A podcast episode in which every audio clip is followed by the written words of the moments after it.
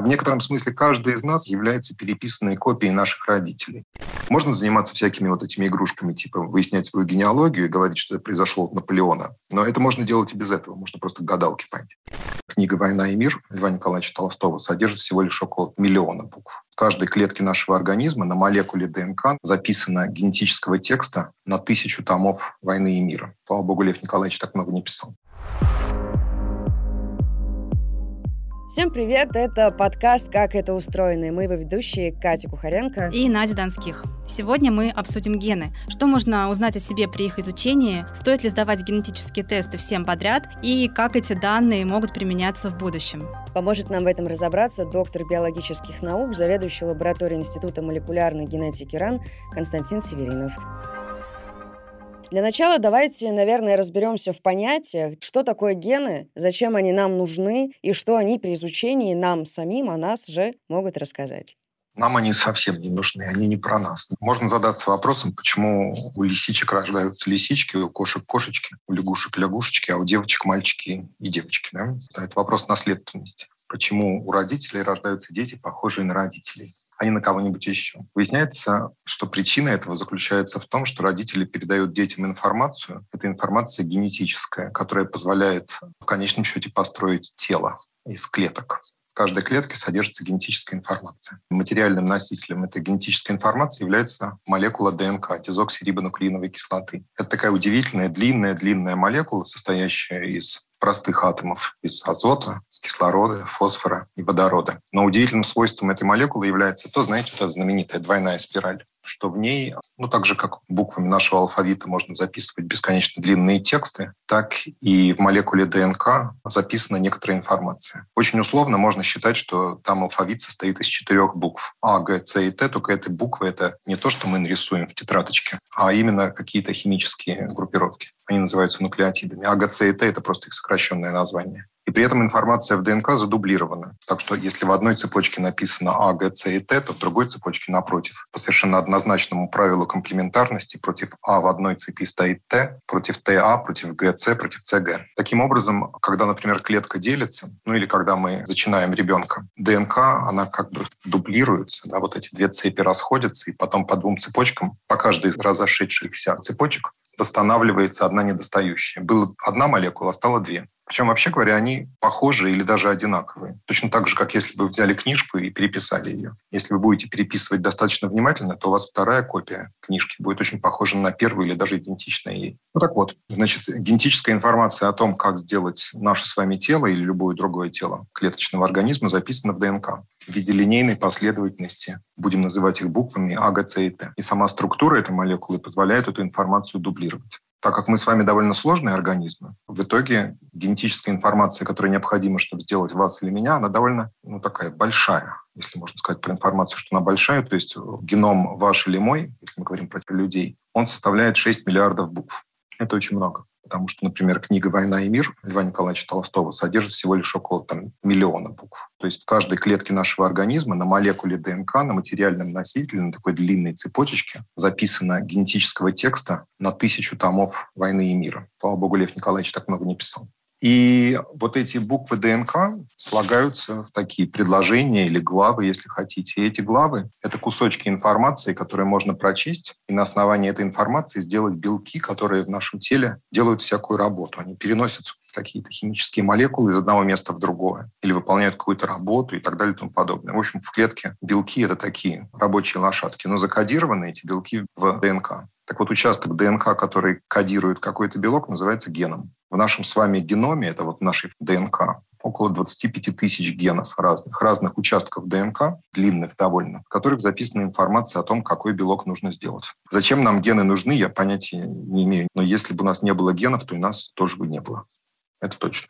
Ну вот сейчас стало очень модно узнавать больше информации о себе с помощью генетических тестов. И говорят, что с помощью них можно узнать практически все от происхождения до рекомендаций по питанию. Так ли это на самом деле? Ну нет, конечно, не так. Генетическая информация, которая содержится в каждом из нас, она отлична. Поэтому вы вот э, друг на друга похожи, но не очень. Одна из причин, почему вы похожи друг на друга не точно, это потому, что у вас гены, и вашей ДНК отличается. В среднем у каждого человека есть в этом тексте генетическом одно отличие, одна опечатка, если хотите, на тысячу букв. Ну, представьте себе, что вы читаете книжку. Тысяча букв – это приблизительно страничка. И в каждой страничке вашего генетического текста есть одна опечатка. Так как ваши и мой, и ваших слушателей геномы довольно большие, то это означает, что каждый из нас отличается по приблизительно 6 миллионам опечаток, которые разбросаны более-менее случайно по всему нашему геному.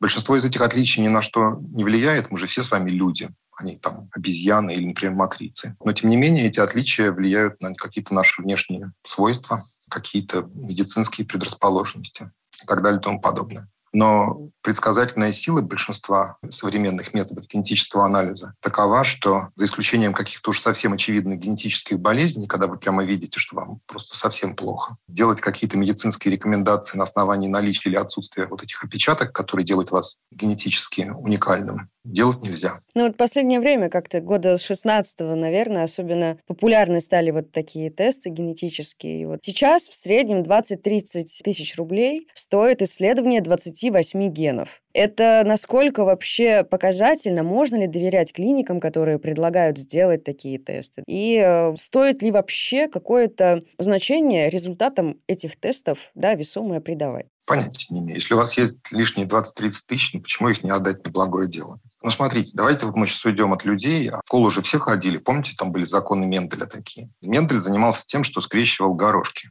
и у него были чистые линии горошков, которые давали там зеленые, эти самые стручки или горошины, а другие, которые давали желтые. И одни давали гладкие, а другие морщинистые. И Мендель занимался тем, что скрещивал эти горошки и смотрел, как в потомстве потом распределяются свойства родителей. Если, условно, папа горошек был зеленый и гладкий, а мама была желтая и сморщенная, то что будет у деток? Собственно, он и ввел понятие гена, ну и является родоначальником генетики. Так вот, горошки различаются друг от друга по цвету и по ряду других параметров, потому что у них чуть-чуть различаются гены. Это вот те самые опечатки генетические, которые делают нас с вами чуть-чуть отличными друг от друга. Есть некоторое количество состояний генов, некоторые опечатки почти что гарантированно приводят к генетическим болезням. Это так называемые простые генетические болезни, моногенные. Например, одной из такой болезней является муковисцидоз. А у нас же все гены дублированы. Мы получаем один набор генов от папы, другой от мамы. На каждый ген присутствует в двух копиях. Вот. Так вот, если вы от папы или от мамы получили ген состояние которого ответственно за болезнь под названием муковисцидоз, это когда вам очень плохо дышать, и к 30 годам вы, как правило, умираете, а может быть даже раньше, то если у вас одна копия гена нормальная, а другая плохая, то вы будете носителем этой болезни. Вас самой болезни не будет, но носить копию нехорошего гена вы будете. Если ваш партнер тоже является носителем, ну так случилось случайно, то ровно по закону Менделя каждый четвертый ребенок, который у вас родится в такой паре, будет иметь две испорченные копии гена и будет больным. И к 30 годам, наверное, умрет половина детей будут носителями, то есть они будут такими же, как родители. Один ген плохой, один хороший. Обычная такая комбинаторика. Ну и один из четырех детей статистически будет просто здоровым. Так вот, генетические тесты для того, чтобы выявлять носительство каких-то вот таких простых болезней, а сейчас известно почти что 10 тысяч вот таких простых болезней. Но они полезны, в частности, для планирования семьи, если вы считаете, что этично вообще планировать семью. Таким образом? Ну, таким образом, да. Например, вы же фактически просто получаете информацию о том, что да, у вас и у вашего партнера есть состояние носительства какого-то гена, который при ситуации, когда вы решите э, произвести потомство на свет Божий, может так статься, что ребенок случайно получит две плохие копии генные от вас, от вашего партнера и будет тяжело больным. Вот вы можете, проведя генетическую консультацию, обнаружить, что вы носитель, и, соответственно, предпринять какие-то меры. Выбрать другого партнера, например, по здоровье. Ну или каким-то образом попытаться отобрать здоровую оплодотворенную яйцеклетку, из которой потом произрастет здоровый ребенок. А можете наплевать на все это.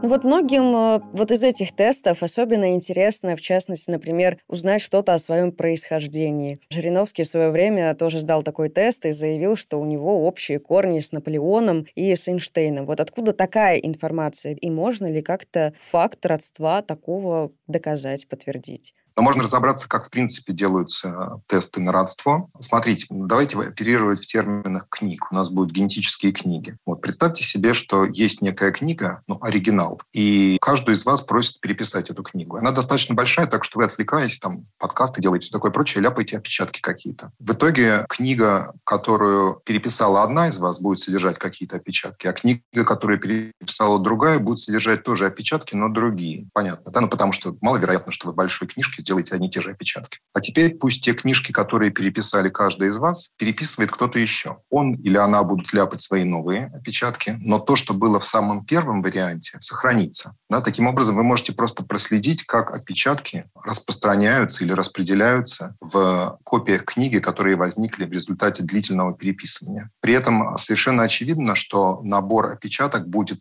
тем более близок, чем более недавно эти книги, ну что ли, разошлись, чем ближе от нас во времени был процесс переписывания книжки. И важно, конечно, чтобы источник копии, которая переписывалась, была одна и та же. Ну, такое ветвистое дерево получается. Ну и вот, соответственно, если условно Жириновский решает посмотреть, на кого же он больше всего похож, то вместо того, чтобы смотреть в зеркало, он может, или она, попросить, чтобы кто-то определил наличие каких-то опечаток в его геноме, а потом сравнил эти опечатки с другими людьми, геномы, которые тоже определены. А дальше вы просто берете и сравниваете, говорите, ага, вот это есть у того и у другого, это есть у этого, та -та -та -та -та. и по совпадению таких опечаток вы можете делать выводы о близости людей генетической. В некотором смысле каждый из нас является переписанной копией наших родителей, а наши родители являются переписанной копией ну, наших а, дедушек и бабушек и так далее и тому подобное. Поэтому, двигаясь от двух теперешних людей как бы вниз и находя общие опечатки, можно сказать, когда, скорее всего, их предки разошлись.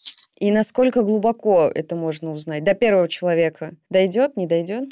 Ну, я даже не знаю, был ли первый человек, но в случае, например, есть такое понятие митохондриальная Ева. Можно показать, что все существующие сегодня люди имеют ДНК в такой специальной клеточной энергетической станции, почему-то по-русски это называют митохондрии, такой органель. У нас в наших клетках есть такая маленькая частица, называется митохондрия, бывшая бактерия. У нее есть своя ДНК. Так вот, анализируя ДНК митохондрий человеческих, можно показать, что митохондриальная ДНК всех современных людей происходит от одной женщины, которая жила там лет 150 тысяч назад. Это так. Ну вот мы часто в обычной жизни используем выражение «это гены». Так говорят, когда у ребенка, например, сложный характер, или он растет вундеркиндом, а в семье кто-то был ученым. Можно ли такие какие-то качества приписать генам? То есть, например, стрессоустойчивость, склонность к изучению языков и так далее. Можно, но не нужно потому что это бессмысленно. Ведь э, если мы вернемся к горошкам, Мендель сделал свои великие опыты, изучая простые вещи зеленый или желтый, сморщенный или гладкий. Генетики изучают, как действуют гены. Единственный способ изучить, как ген действует, это взять двух родителей, скрестить их и посмотреть на потомство. А потом взять потомство и еще раз скрестить его, например, с собой, посмотреть, что будет в следующем поколении и так далее и тому подобное. Изучая распределение признаков, вы можете потом сделать вывод о том, наследуется ли признак или нет. С людьми такого рода опыты затруднены потому что вы тогда должны по своему желанию людей скрещивать, ну, как экспериментатор, так, как вы хотите. А иногда делать такую замечательную процедуру в генетике, очень популярную, называется back-cross или обратное скрещивание, когда вы детей скрещиваете с родителями. Вроде тоже невозможно это сделать. Это первое. Поэтому, вот вы там сказали, плохой характер или гениальность, что бы это ни было. Во-первых, нужно определить, что такое плохой характер. Наверное, моя жена думает, что у меня плохой характер, а кто-нибудь другой думает, что это не так. Получается, что это признак, ну, скажем так, нечеткий. Он во взгляде смотрящего. Ну и с гениальностью на самом деле то же самое. Кроме того, даже если будет какой-то признак, про который можно предметно говорить, нам потом нужно посмотреть, что этот признак в поколениях наследуется ну и передается по мужской линии, по женской линии, или там независимо от цепленности с полом. Но сделать это фактически невозможно, опять же, за исключением очень простых с точки зрения генетики признаков, как то какие-нибудь наследственные заболевания. Условная гемофилия, от которой страдал там царевич Алексей, сын Николая. Вот это простая совершенно вещь. Можно проследить, как эта мутация, которая привела к гемофилии, возникла у бабушки Алексея, то есть у королевы Виктории, потом передалась через жену Николая Алексею, и потом вместе с Алексеем исчезла, потому что Алексей не оставил потомства. А вот насчет гениальности или э, формы носа, таких опытов невозможно сделать. Так что, скорее всего, плохие характеры точно есть, но они не имеют генетической подоплеки. Ну, как и темперамент, да, и вот какие-то такие вещи, которые нас формируют, да, и отличают нас друг от друга. Нет, ну, темперамент же тоже очень сложная штука. Но, по крайней мере, вы смотрите, если вы посмотрите на породы собак, в принципе, генетики очень много сделано на домашних животных просто потому что мы давно с ними работаем. Породы собак, безусловно, отличаются друг от друга генетически. Здесь нет никаких сомнений. Мы не обязательно знаем, за счет каких генов бигли не похожи на бульдогов, но это точно собаки, это точно один и тот же вид, они скрещиваются, и можно получать всякие удивительные гибридные формы. Которые будут плодовиты. Но, тем не менее, есть чистые породы собак, и у чистых пород собак, кроме внешнего вида, есть совершенно точно какие-то отличия ну, в темпераменте, назовем это, в характерах. Это значит, что, наверное, какая-то генетическая подоплека у психических каких-то свойств, например, темперамента есть, но мы не знаем, в чем он заключается. И, скорее всего, это определяется не одним каким-то простым состоянием гена, а взаимодействием десятков или сотен, или, может быть, тысяч состояний разных генов. Мы же все друг относительно друга множественные мутанты, мы все отличаемся по 6 миллионам позиций. Может быть, 5 миллионов из этих позиций характеризуют ответственность за какие-то свойства. Но вычленить это и говорить про это ну, совершенно невозможно. Что не мешает людям платить 20 тысяч рублей и получать какую-то информацию, которая им нравится. А если говорить, например, про негативные привычки человека, может быть, э, в этом плане как-то проще или предметнее можно разговаривать? Там алкоголизм, например, какие-то тяжелые зависимости. Ну, условно, если это дедушка, отец алкоголики, сын там, ну, возможно, да. Просто есть исследования даже на тему того, что передается вот это все. Ну, проблема в том, что у дедушки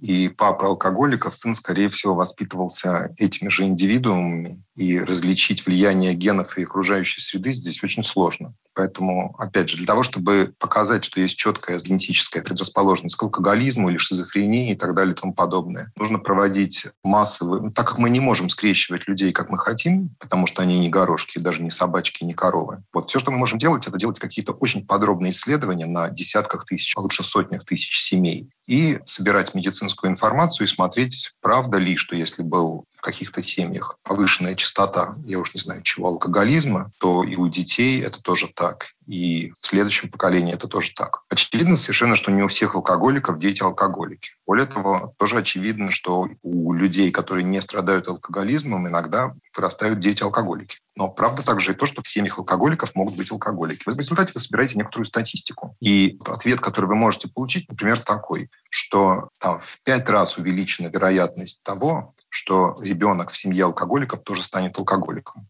пять раз по отношению к обычной семье. Таким образом, мы пришли не к какому-то генетическому приговору, а к такому странному статистическому утверждению, что если ваши папа и мама беспробудно пили, то ваш шанс стать алкоголиком в пять раз выше, чем вашего соседа, у которого они были трезвенниками. Но это ничего не означает. Это не означает, что вы сами, конкретно вы, будете пить запоем.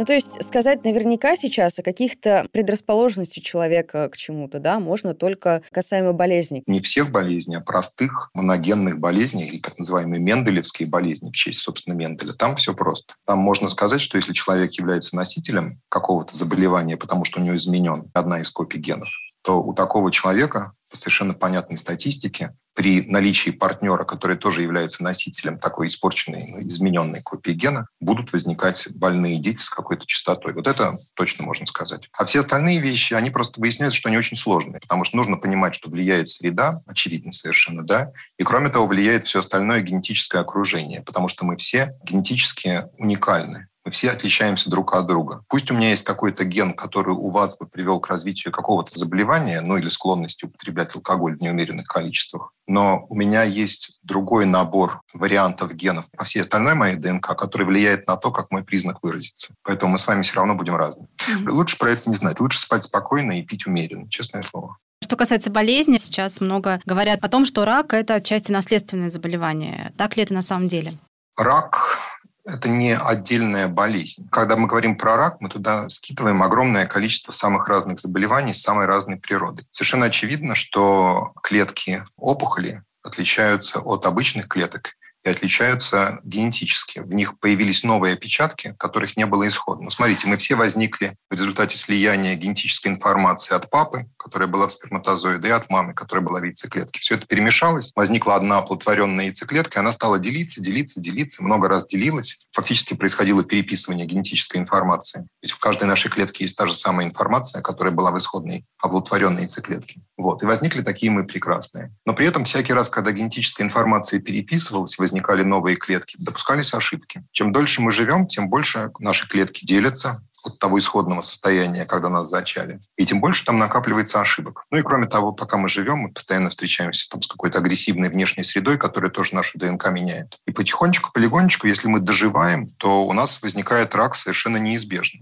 То есть мы от рака бы все умерли, если могли бы до него дожить. Потому что рак в некотором смысле это просто повреждение клетки, когда она начинает вести себя не так, как надо. Это с одной стороны. То есть рак имеет генетическую природу, потому что для того, чтобы клетка стала раковой, нужно, чтобы в ее ДНК произошли какие-то изменения. Но также справедливо и то, что у некоторых людей предрасположенность к определенным типам рака может быть более высокая, чем у других людей. Это тоже правда. Опять же, просто потому, что каждый из нас генетически уникален, у нас есть фон различных изменений относительно друг друга, и эти изменения влияют на то, как проявляется какой-то признак, который мы воспринимаем как рак. Ну, то есть есть такая расположенность, но это не связано с тем, что в семье кто-то болел раком, например. Нет, они могут быть наследуемыми. Но еще раз, предрасположенность означает, например, вот что. Представьте себе, что есть какая-нибудь форма рака, которая в среднем встречается, ну, допустим, с частотой 5 на 100 тысяч человек. То есть вы знаете, что такая форма рака регистрируется в медицинских учреждениях у пяти человек на каждые 100 тысяч обследованных. Вы выбираете эти 5 тысяч человек и начинаете смотреть, что у них там с геномом. Нет ли у них чего-нибудь такого, чего нет у других людей. Вы тем самым делаете опыт, вы проверяете гипотезу, что эта форма рака имеет какую-то генетическую основу. Ну и, конечно, вы находите, что у этих пятерых человек есть какие-то дополнительные изменения, которых нет у остальных.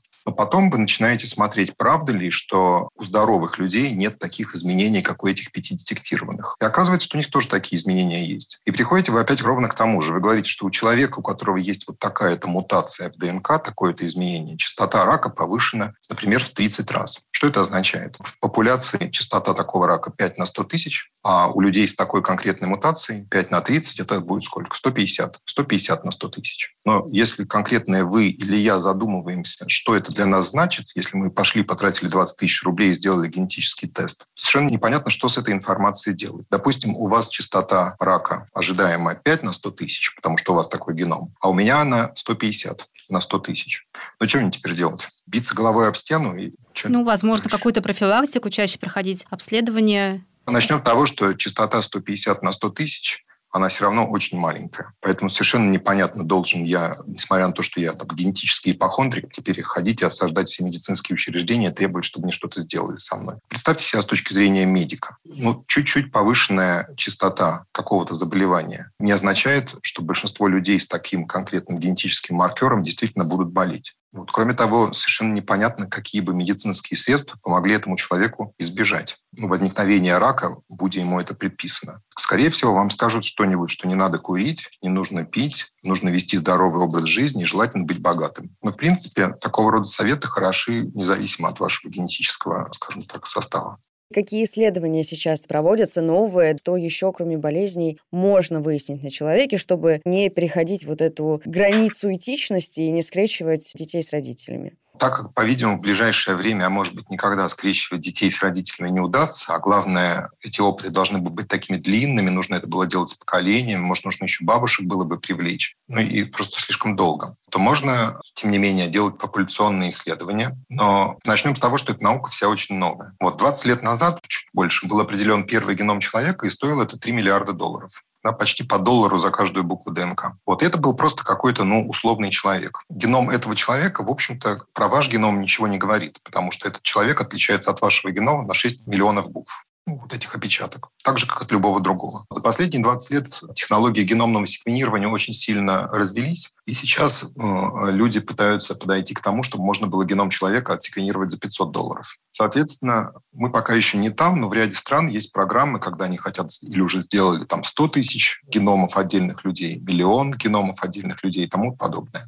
Полученные данные геномные хранятся на каких-то электронных носителях, и при условии, что эти данные, каким-то образом соблюдая всякие правила по деперсонализации, совмещены с медицинской историей этих людей, например, вы можете, просто делая какие-то глубокие статистические анализы, находить корреляции между изменениями в геноме того или другого человека и предрасположенностью к заболеваниям. Это, собственно, делается. На этом как бы основана персонализированная медицина. Другой вопрос, что, к сожалению, по крайней мере на сегодняшней стадии, результаты все равно будут полностью вероятностными. Да? То есть вам все равно скажут, что у вас повышена вероятность того или другого. И с точки зрения медицинской, по-английски называется actionable. В большинстве случаев никакие медицинские действия по такому анализу предпринять нельзя, по крайней мере сейчас. Может быть, в будущем, когда у нас будет накапливаться все больше и больше таких данных, ситуация изменится. Представьте себе, что мы говорим с вами там через сто лет. Прошло четыре поколения людей. Если на все эти четыре поколения до каждого из людей, живущих тогда через сто лет или живущих сейчас, есть генетические данные, то нам и не надо скрещивать людей. Мы можем, грубо говоря, ретроспективно посмотреть, какое было генетическое состояние у пап, мам, бабушек, дедушек, прабабушек, прадедушек, и что получилось с теперешними детишками. И пытаться делать на основании этого какие-то выводы. Но этого еще нету просто потому, что наука это очень молодая.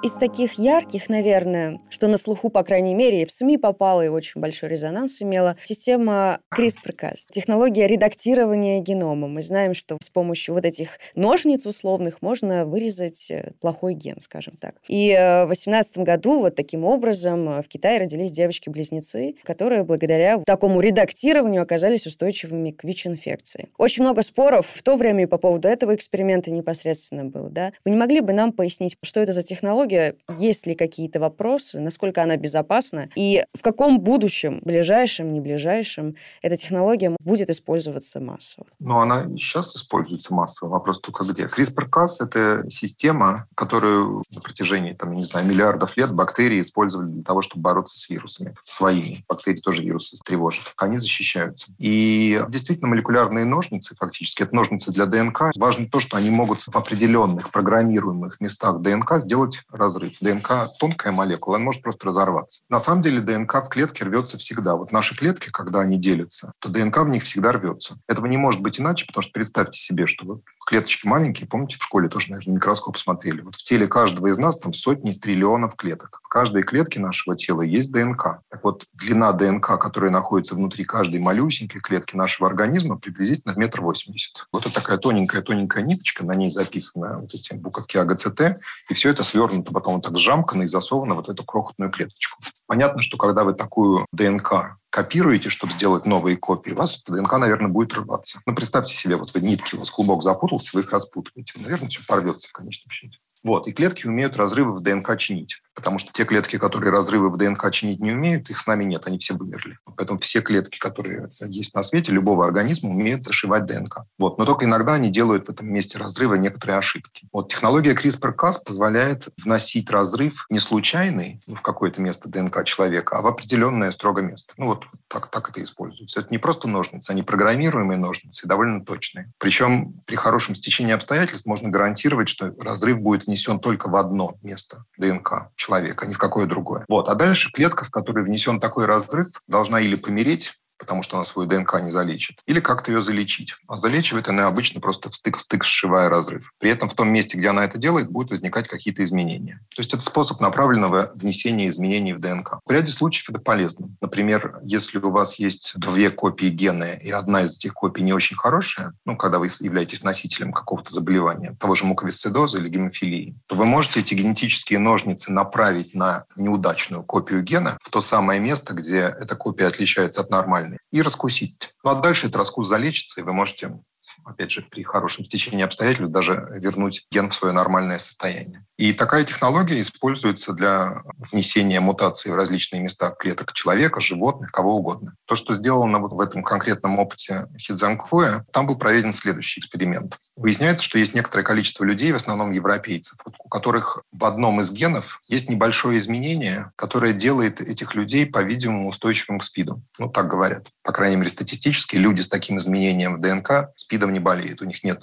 тяжелого синдрома иммунодефицита. У азиатов таких вариантов гена фактически нету. И был сделан ниже следующий опыт, что взяли оплодотворенную яйцеклетку, по-видимому, добровольцев, и провели в них с помощью CRISPR-Cas редактирования, напустив вот эту кусалку, ножницы, на вот то самое место, изменения в котором приводит к устойчивости к СПИДу. Ну и после того, как это было сделано, такую яйцеклетку посадили обратно матери, и она выносила ребеночка. Ну и было показано, что, по крайней мере, у одной из этих девочек действительно произошло редактирование. Вот вопрос о том, будут ли эти девочки устойчивы к СПИДу, это совершенно отдельный вопрос. Чтобы ответить на этот вопрос, их надо бы СПИДом заразить. Но опять же, видите, люди не очень хороший объект для генетических изысканий. Более того, непонятно, непонятно, зачем вообще было это делать, потому что, может быть, они даже без этой операции СПИДом бы никогда не заразились. Все-таки большинство из нас СПИДом не заражается. Так что это скорее была демонстрация возможностей технологий, к сожалению, на живых людях, причем этих людей не спрашивали о том, согласны они вообще на такую интервенцию или нет. Но, в принципе, эту технологию можно использовать для того, чтобы выводить всяких полезных сельскохозяйственных животных или растения. В идеале, может быть, лечить какие-то определенные формы рака у людей, когда генетика этого рака будет четко понятна, и некоторых других заболеваний, типа мышечной дистрофии. Но ни одной реально работающей технологии пока что нет.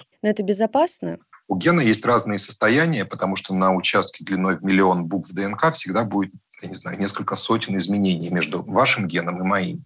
Эти изменения ответственны за то, что наши белки с вами чуть-чуть разные. Ваш вариант делает нас очень здоровой, а мой вариант делает меня совсем больным. Соответственно, с помощью технологии CRISPR-Cas можно мой вариант сделать чуть-чуть более похожим на ваш. Ну и если вы гарантируете, что никаких других изменений ваша молекулярная кусалка нигде не сделала, то, наверное, технически вы просто мою относительно неработающую копию гена сделали такой же хороший, как ваш. Но проверить это можно? Можно, но смотря на какой стадии. Ну, если мы говорим с вами про эмбриональное редактирование, вот то, что было сделано с этими девочками, а там задача была решена на уровне всего организма. Да? Мы сначала девочек брали, когда они еще были только оплодотворенными яйцеклетками, то есть они были одной клеточкой. В этой клетке проводилось изменение с помощью CRISPR-Cas, а потом клетка начинала делиться, возникал эмбрион, потом возникала целая девочка. Ну, естественно, все клетки дочерние, все, что возникало после деления исходной яйцеклетки, содержало то изменение, которое ученые туда ввели. Для того, чтобы проверить, что не было каких-то дополнительных изменений, с одной стороны, как говорят англичане, доказательства в пудинге.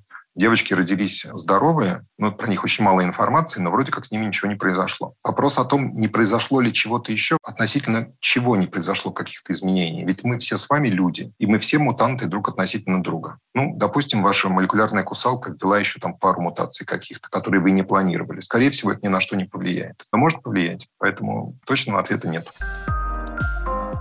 Как вот на ваш взгляд вся эта информация о генах может применяться в будущем с высоким развитием технологий? Какие последние вообще исследования в этой области ведутся? Эта информация может применяться для того, чтобы оценивать риски тех или других заболеваний. Но риски все эти будут статистическими, за тем лишь исключением, когда болезни очень простые, там и так все очевидно, там не нужно это там вам любой врач и так скажет, что вы больные. Это может применяться при планировании семьи. Чем больше будет охват такими полногеномными исследованиями людей, живущих живших или тех, которые еще будут жить. Тем более точны будут наши предсказания. Но мы точно далеко еще не там. Можно заниматься всякими вот этими игрушками, типа выяснять свою генеалогию и говорить, что это произошло от Наполеона. Но это можно делать и без этого. Можно просто гадалки пойти. При развитии достаточном CRISPR-Cas технологий и, наверное, когда-то можно будет действительно направленно изменять и точно какие-то версии генов, скорее всего, не на уровне эмбрионов, а на уровне уже нас, грешных, живущих людей, с тем, чтобы какие-то состояния дегенеративные, вызванные, например, возрастом, излечивать. Например, возрастная атрофия сетчатки глаза связана с изменениями в глазу. Они не наследуемые. Это изменения, которые просто происходят с возрастом. И люди слепнут. Но если мы знаем тот участок ДНК, тот ген, изменения в котором ответственно за дегенерацию сетчатки, можно с помощью технологии CRISPR-Cas попытаться этот вариант гена вернуть в исходное состояние, то, которое было раньше. И надеяться, что человек не будет терять зрение так быстро. То же самое относится к болезням типа мышечной дистрофии, когда у вас мышцы атрофируются. Да, это тоже понятная природа этой генетической болезни, мы просто не умеем ее лечить. И там, наверное, тоже можно что-то менять. С большинством форм рака все, наверное, не так просто обстоит, потому что рак вызван не одной мутацией, это не простая болезнь, а десятками или сотней мутаций. И что именно там менять, не всегда понятно. Кроме того, проблема рака в том, что нужно поменять все клетки в опухоли, все равно придется выжигать химией или радиацией, все равно придется вырезать хирургическими методами. А оставшиеся перерожденные клетки нужно будет до них как-то добраться и попытаться их отредактировать, привести в чувство, изменить. К сожалению, это очень сложно, потому что на уровне огромного организма, как мы с вами, сложно направленно менять какие-то типы клеток. Ну, представьте себе больной муковисцидозом. Он вообще совершенно нормальный, просто у него там солевой баланс нарушен в легком, и поэтому в конечном счете он умирает от бактериальных заражений. Для того, чтобы мы знаем генетическую природу муковисцидоза, для того, чтобы изменить это состояние и вернуть человека в нормальную жизнь, вам придется поменять все или большинство клеток его легкого. А легкие, знаете, какие огромные. Как это сделать, совершенно непонятно пока что. Будущее будет за разработкой методов направленной доставки генетической редакторов к интересующим нас клеткам и высокоэффективном изменении этих клеток. Но пока что мы далеко не там. Это был подкаст «Как это устроено». Слушайте нас на сайте bfm.ru и на платформах Яндекс.Музыка, Google подкасты, Apple подкасты и ВКонтакте.